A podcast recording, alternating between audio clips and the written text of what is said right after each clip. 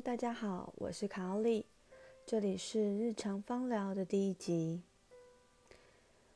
首先，我想大家对于芳疗的认识，大部分可能都是从美容 SPA 产业或是百货公司的专柜来认识的。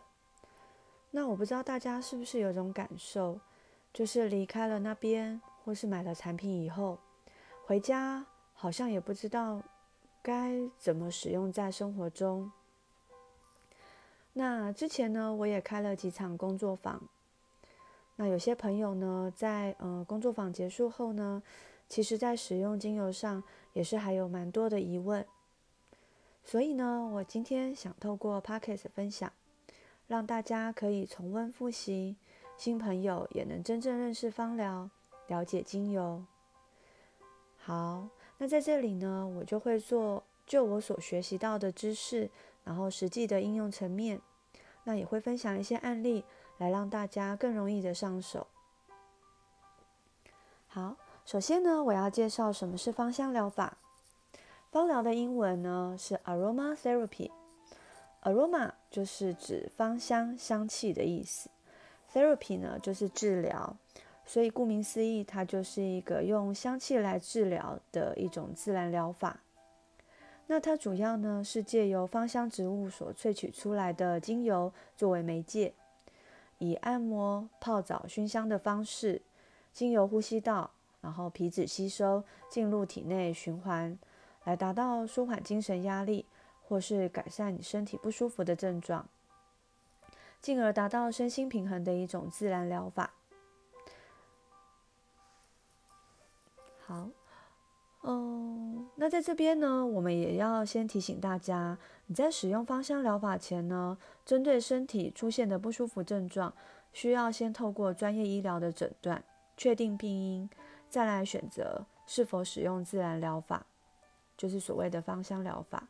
所以，呃，其实我大部分会把芳疗放在把它定义成一个辅助医疗的方式。对，就有时候我们可能吃，嗯，西药，那会有一些副作用，呃，例如像一些感冒啊、过敏的药，那其实有时候只是病毒感染，可是，呃，你在服用一些抗组织胺的药物时，可能会有一些嗜睡的症状，然后无法提升专注力，所以这个时候呢，呃，假设状况没有这么的严重，那也确定是病毒感染。那我就会呃用精油来帮助我舒缓这些呃不适的症症状，然后以便让我可以白天可以好好的上班，那或是呃需要专注的时候，我还可以专注的在那边工作。对，那刚刚前面提到的芳香疗法是以精油作为媒介，所以这个部分精油的品质在芳疗的应用上就是很重要的一环。所以接下来我要针对认识精油，帮大家做一些归纳与整理。那可能会有一些呃比较专业的部分，那大家就呃听一听。然后有些部分我们其实网络上也查得到。那主要我是希望让大家能够分辨，就是坊间有许多以合成香精混充的精油，它一样它会写精油的名称，可能还会写玫瑰精油、薰衣草精油，可是那一些大部分是拿来用做手工皂。然后，呃，或是一些他想要希望那个东西，或是蜡烛，手工蜡烛，他希望这个产品闻起来是香香的。那主要是呃取它这个香气的作用，而不是拿来当做芳香疗法的应用。所以说，嗯，那些精油呢，我们是不把它归类在芳疗使用的精油上，而且。不当的使用，其实也会容易造成身体的负担，尤其是在一些体弱的老人或是比较年幼的孩子身上。好，那谈到精油呢，为什么植物会有精油呢？那其实，嗯，植物呢无法借由移动来躲避各种威胁，因此植物本身能创造各种气味，还有化学物质，然后来达到驱赶昆虫或是对抗细菌，甚至于治疗自己的伤口。那同时呢，它也可以吸引一些呃蝴蝶啊、蜜蜂来帮助它，这个叫做传宗接代，对，来帮它授粉。所以呢，嗯，我们在将这个植物不同部位具有挥发性的芳香分子的精油萃取出来做使用。那呃，植物呢，通常它的精油囊呢会存在植物的蛮多部分，呃，像它的花朵，像它的叶子、果皮、种子、根部、树皮、树枝等等。都会有存在精油囊，那针对不同的植物，它存在的位置也会不太一样。然后这边呢，我们会再介绍精油的萃取方式。那萃取方式有蒸馏法、冷压法、浸泡法，或是嗯所谓的这个叫做溶聚溶剂萃取法。对，就是你们常会看到。呃，市面上有会称为原精的部分，它其实就采用溶剂萃取法。那主要是萃取一些花朵类的精油，因为它萃油量低，所以必须要采用呃这个萃取法。那萃取出来的东西，呃，我们称之为原精。那呃，大部分的，就是全株的植物叶片，那还有一些树木啊、树脂类的。都是用蒸馏法来萃取，那果皮类呢，大部分都是用冷压法、冷压萃取法的部分。好，那嗯，精油的成分特性啊，哦，常常有人以为精油它有“油”这个字，所以它一定是油油的。其实它只是一种液态的有机化合物，它高挥发、高挥发性，所以呢，它的你滴出来的精油，它其实很快就挥发掉了。那它的形态非油非水，那不溶于水，可是可以溶于植物油。那有些胶状的物质，例如嗯，那个叫做芦荟胶，它也能够，你就是用呃速度很快的，或是用一些电动搅拌棒，也是可以让它们融合在一起。对，那其实有一些呃科学家呢，也已经针对精油有发。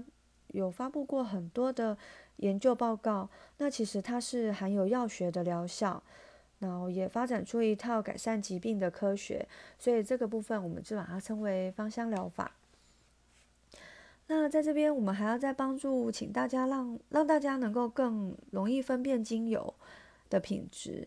其实这样精油呢，它的颜色。并不是外面坊间你常常会看到说，哦，薰衣草它就是紫色的。其实薰衣草精油是没有颜色的。那大部分精油其实都是淡淡的黄色。那有一些比较特别的精油，例如佛手柑精油，它其实是淡绿色。然后德国洋甘菊、西洋狮草，它其实是深蓝色的。那主要是会。主要为什么会是深蓝色？是因为里里面含有一个消炎的成分，叫母菊天蓝净，所以它会带有深蓝色的颜色。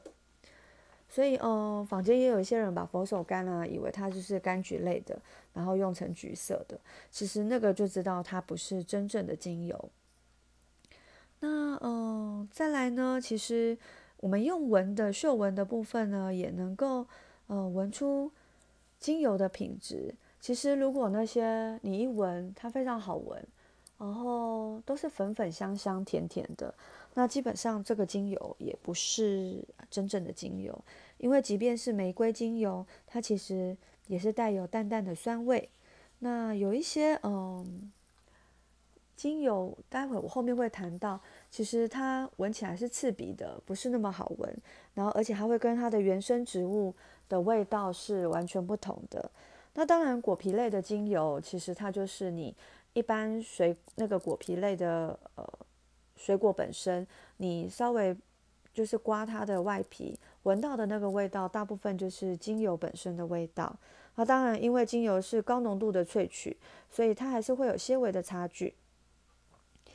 然后再来就是呃，我们会希望说，专业拿来使用在芳香疗法上的精油，它的外标签就是瓶身的外包装的标签上，除了英文品名外，它要还有拉丁学名。